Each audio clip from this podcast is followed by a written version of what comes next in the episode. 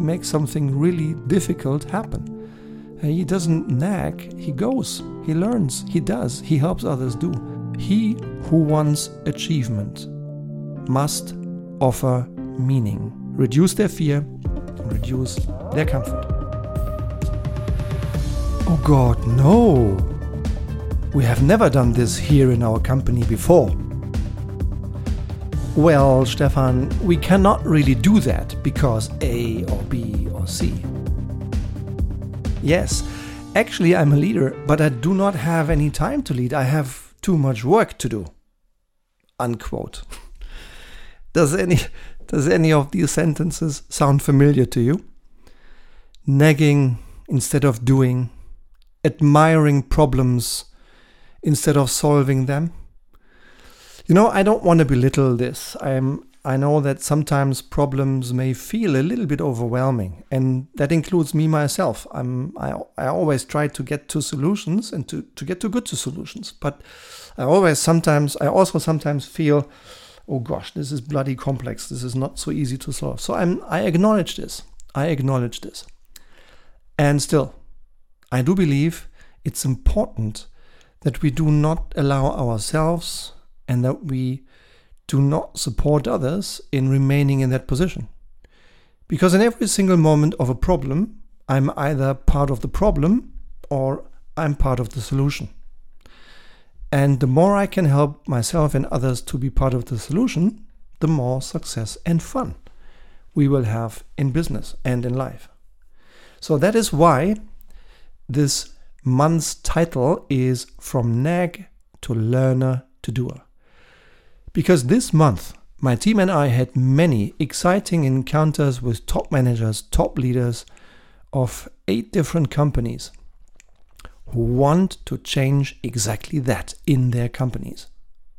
They want to establish modern, effective leadership.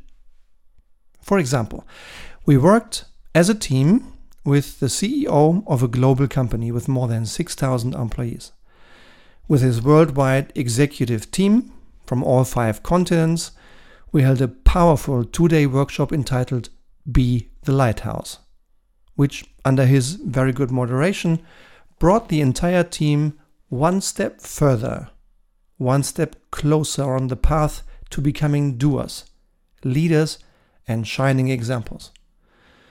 And I did meet a shining example in this in this workshop. Uh, we had worked together with the same group eight months before, in December last year.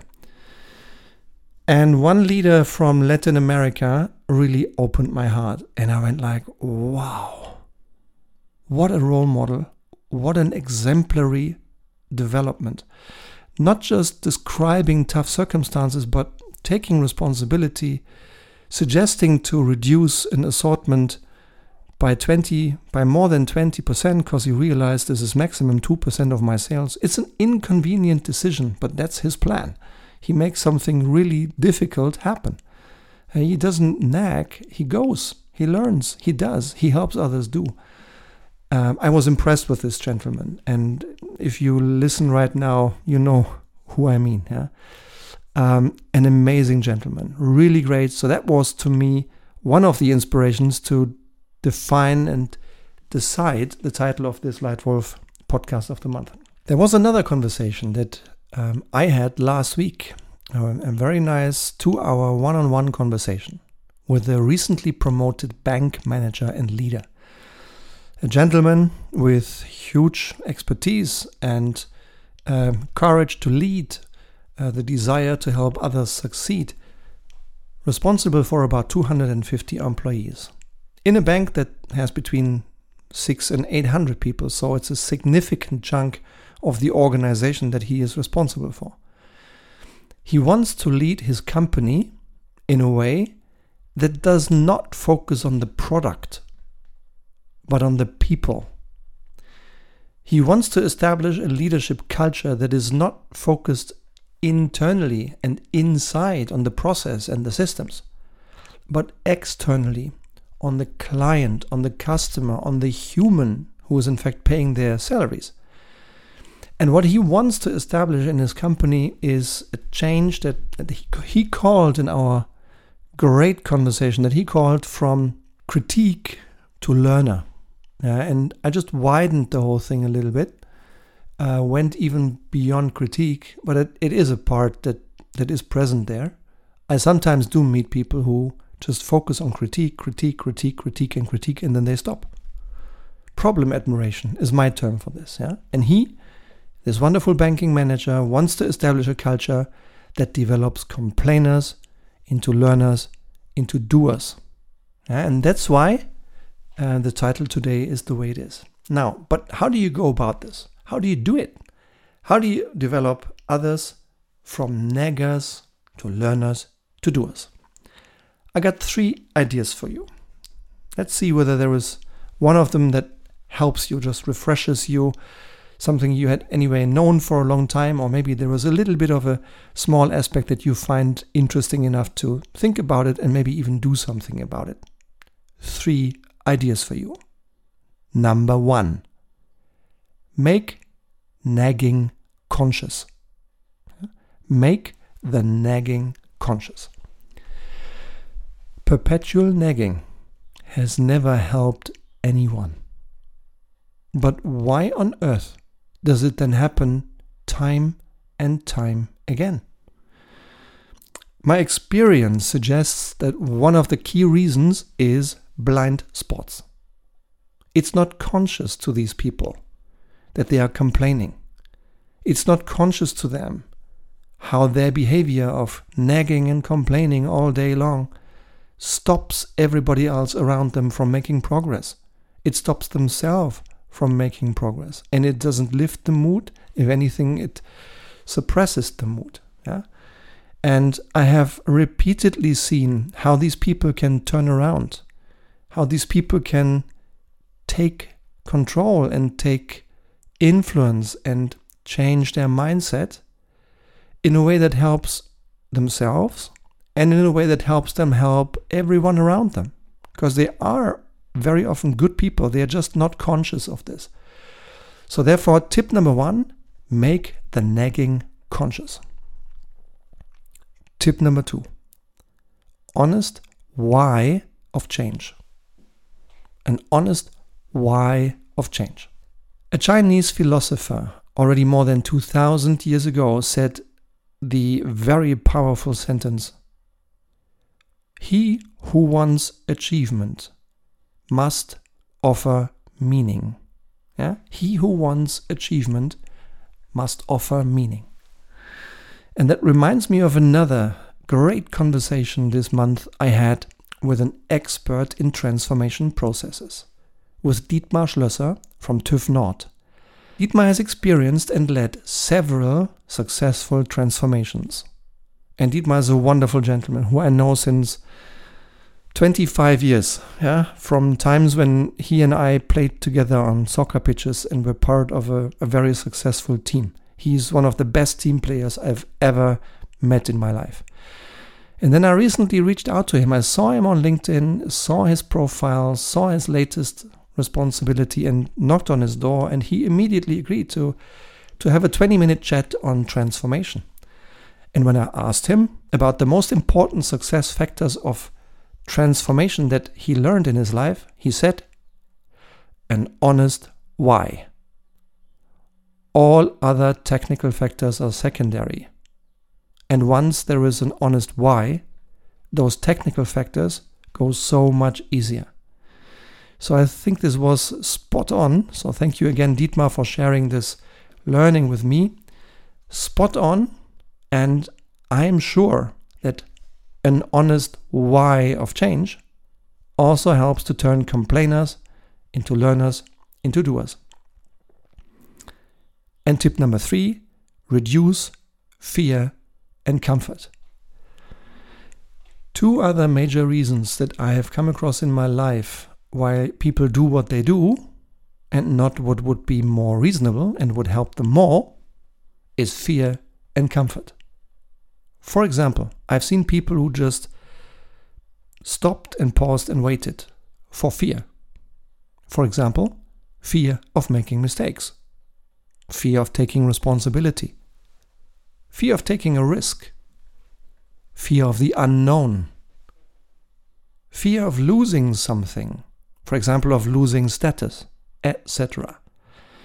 If you want to help these people, then identify why they are scared, what they are scared of, and then help them remove their fear. You can't take it away. And fear is fine. F- to be scared a little bit and once in a while, to me, is great.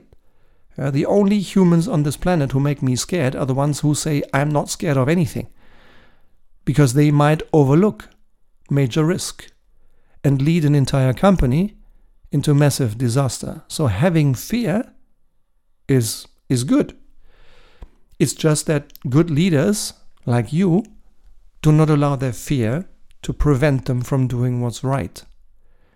So if you see there is someone who is f- fearful, engage in a conversation, help them own their fear, help them reduce their fear, and help them do exactly what they are scared of.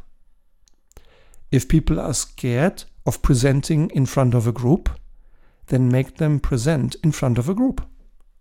Help them prepare, listen to them well, give them constructive, good, helpful feedback after the presentation. Make them do it again and again and again. And if people are scared of presenting in front of groups and they have done it 10 times and they have received good quality feedback 10 times, you bet they will have less fear. You bet they will have more influence. You bet they will be well on their way from an observer to a learner to a doer. Yeah? And the other one is comfort. It was almost funny for me to read this. But I admit, I mean, I'm human as well. I'm, I'm also at times probably preferring comfort over change. That's a human trait. But I was still surprised to see how many people prefer comfort as a pattern.